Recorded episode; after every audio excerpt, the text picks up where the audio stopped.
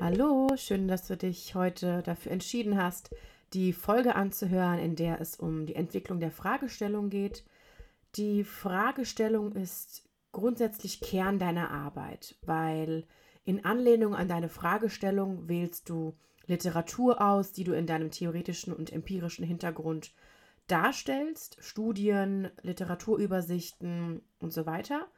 Sie ist auch ähm, Basis dafür, welche Methode du wählst, weil es kommt natürlich darauf an, welche Zielsetzung bzw. Fragestellung du hast, um dann auch zu entscheiden, eignen sich dafür oder eignet sich dafür eine qualitative Studie, eine quantitative Studie, wenn ja, ein Fragebogen, Interviews, wie auch immer.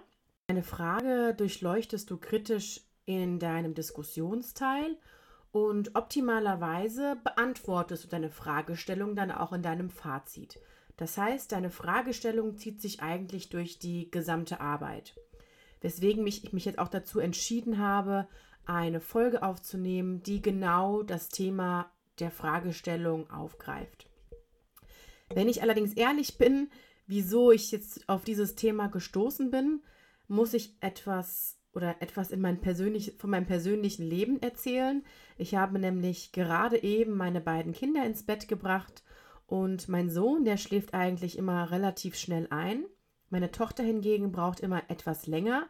Und das äußert sich dann meist so, dass sie anfängt, unheimlich viele Fragen zu stellen. Zum Beispiel, Mama, gibt es denn eigentlich Aliens? Und wenn nein, wieso werden die dann in Filmen oder Cartoons gezeigt? Oder Mama, wenn Tiere oder Hunde doch Lebewesen sind, wieso ist denn eine Lampe dann kein Lebewesen? Was ist denn der Unterschied zwischen einer Lampe und einem Tier? All solche Fragen stellt sie mir dann, das geht ungefähr eine halbe Stunde. Und nachdem sie eingeschlafen ist, habe ich dann noch kurz dagelegen und mir gedacht, die Fragen, die sie mir stellt, stellt sie ja eigentlich, weil sie versucht, komplexe Strukturen oder Phänomene ihres Alltages zu verstehen, zu verknüpfen und es sind vor allem Fragen, die sie beschäftigen, die für sie relevant sind. Also sie stellt jetzt keine Fragen wie zum Beispiel, Mama, wie funktioniert denn der Motor eines Autos? Das heißt, wenn ich heute oder morgen auf den Gedanken komme, ihr zu erzählen, so, ich erzähle dir mal, wie der Motor eines Autos ähm, funktioniert, wird sie mir entweder so wie Kinder halt sind, direkt sagen, Mama, das möchte ich gar nicht hören, oder sie wird mir nur teilweise zuhören und kein Interesse dazu zeigen. Und wieso erzähle ich dir das jetzt eigentlich? Weil ich dann darauf gekommen bin, eigentlich müsste es, wenn man eine Bachelorarbeit oder Masterarbeit schreibt, doch auch genauso sein. Wieso sollte man über ein Thema schreiben, das einen überhaupt nicht interessiert, das einen überhaupt nicht packt, dass der, der Professor oder wie auch immer ähm, vorgibt? Da ist überhaupt kein Interesse, da ist überhaupt nicht der Reiz da, wie bei meiner Tochter der Reiz nicht da wäre, wenn ich über Motoren reden würde.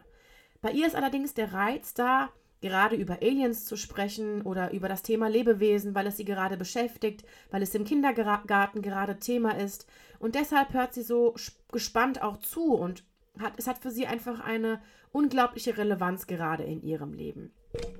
Und da, habe ich einfach diesen Übertrag gemerkt. Wieso sollten Arbeiten nicht ebenso ausgerichtet sein? Das ist ja so ein bisschen meine Vision, dass ich versuche, das in die Welt zu tragen, dass man eben alltagsnah und praxisrelevant forscht. Das heißt nicht, dass man ein Thema vor, äh, vorgeschrieben bekommt von dem eigenen Prof, von dem eigenen Arbeitgeber, das sicherlich hochrelevant ist, das einen aber absolut nicht interessiert. Es geht schon um ein Thema, das dich persönlich packt. Ich kann mich daran erinnern, dass mein Prof irgendwann in einem Gespräch, da haben wir ein bisschen Smalltalk betrieben, mir erzählt hat, er hat einen Bekannten, der hat jetzt eine, seine Abschlussarbeit darüber geschrieben, welche Kaffeetypen es gibt. Also, was kennzeichnet einen Latte Macchiato-Typen? Was kennzeichnet einen Espresso-Typen? Jetzt könnte man sagen, ja, was ist das bitte für eine, für eine, für eine Arbeit? Sie ist allerdings wissenschaftlich fundiert und wissenschaftlich auch aufgebaut worden und für den Teilnehmer oder für den, die, die Person hochrelevant, da sie in einem Café zum Beispiel arbeitet. Also da ist einfach eine Praxisrelevanz. Und das Spannende ist es doch, genau diese alltäglichen Phänomene, das, was in der Welt passiert, mittels Wissenschaft und Forschung einfach greifbar zu machen. Ein anderes Beispiel ist ähm, Eine Bekannte von mir hat ihr Thema dahingehend gewählt, dass sie irgendwann gemerkt hat, über das Thema Sexualität wurde in ihrer Kindheit nicht so offen gesprochen. Wir sind beide 90er Jahre gegangen und ich kann mich auch daran erinnern, an meine Kindheit, dass das Thema jetzt nicht unbedingt offen besprochen wurde. Es wurde nicht tabuisiert, aber es ist doch trotzdem irgendwie mit Scham besetzt gewesen. Was heutzutage vielleicht weniger der Fall ist, aber trotzdem ist Sexualität immer noch oder wird immer noch mit Scham irgendwie verknüpft oder verbunden.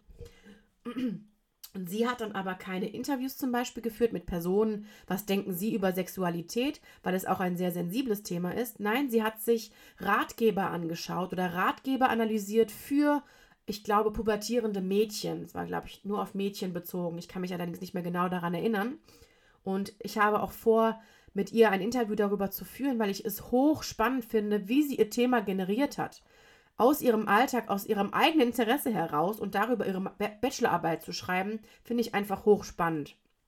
Und sie hat sich diesen Ratgeber angeschaut und dahingehend analysiert, ob es Textpassagen gibt, ob es Hinweise gibt, die vielleicht dieses Tabuisieren oder dieses nicht offen mit seiner eigenen Sexualität umzugehen ähm, unterstützen oder eben die, die Enttabuisierung sozusagen fördern.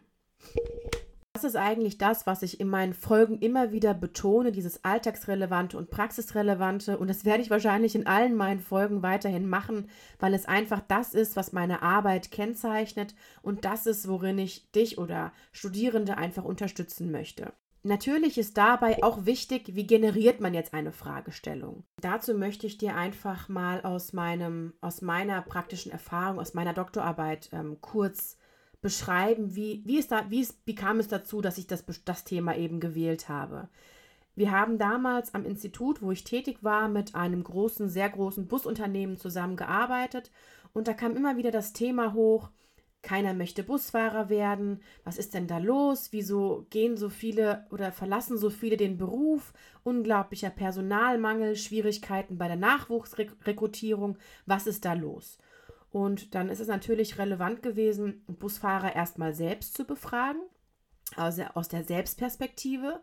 Allerdings genauso zu erforschen, was mit dem Image denn los ist. Weil natürlich, wenn ein Beruf ein schlechtes Image hat, dann wollen Personen sicherlich nicht den Beruf ausüben, wenn sie sowieso schon wissen, dass, es, dass der Beruf mit einem geringen Prestige oder einem geringen Ansehen oder schlechtem Image einhergeht.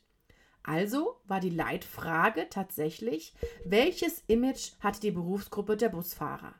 Das als Leitfrage meiner wissenschaftlichen Arbeit. Dann war es natürlich so, da ich auch einen gewissen wissenschaftlichen Anspruch hatte, war das als Leitfrage zwar okay, aber natürlich nicht ausreichend. Ich habe dann daraufhin in der Literatur mich sehr stark eingelesen, was macht denn Image überhaupt aus? Aus welchen Dimensionen setzt sich Image zusammen? Und bin dann auf unterschiedliche Autoren gestoßen und vor allem allerdings dann auch auf Kleining. Kleining hat aus meiner Sicht eine super Definition von Image. Er definiert Image nämlich, äh, nämlich als die Gesamtheit aller Wahrnehmungen, Vorstellungen und Bewertungen, die ein Subjekt von einem Objekt besitzt. Und unter Ob Objekt fast subsumiert er auch Personen, wie jetzt auch den Busfahrer. Und die, diese Definition war für mich als übergeordnet zu werden. Das heißt, alle anderen Dimensionen, alle anderen Autoren haben da eben dazu gepasst. Das war einfach nur sehr ganzheitlich als Gesamtfaktor dargestellt. Und ich habe dann einfach diese drei Dimensionen, es sind eigentlich ursprünglich vier Dimensionen, die Kleining auffasst. Allerdings beschreibt er in einem äh, anderen Artikel dann, dass man, also der vierte Begriff ist Ideen, dass man Ideen und Vorstellungen auch in einem Begriff zusammenfassen könnte oder benutzt diesen Begriff synonym, sodass ich mich für drei Dimensionen entschieden habe. Und basierend auf der, diesen drei Dimensionen, die Image laut Literatur ausmachen, habe ich meine untergeordneten Fragestellungen formuliert. Das heißt, es war dann auch irgendwann so, dass mein, die Gutachter während meiner Disputation oder auch mein Prof während der Gespräche mit ihm dann nicht fragen konnten oder nicht sagen konnten, wieso hast du denn genau diese untergeordnete Fragestellung gewählt? Oder ja doch, sie konnten fragen, aber dann wäre meine Antwort gewesen, sie basiert auf der Definition nach Kleining. Das heißt, ich habe meine Fragestellungen nicht an den Haaren herbeigezogen, sondern sie sind wissenschaftlich fundiert.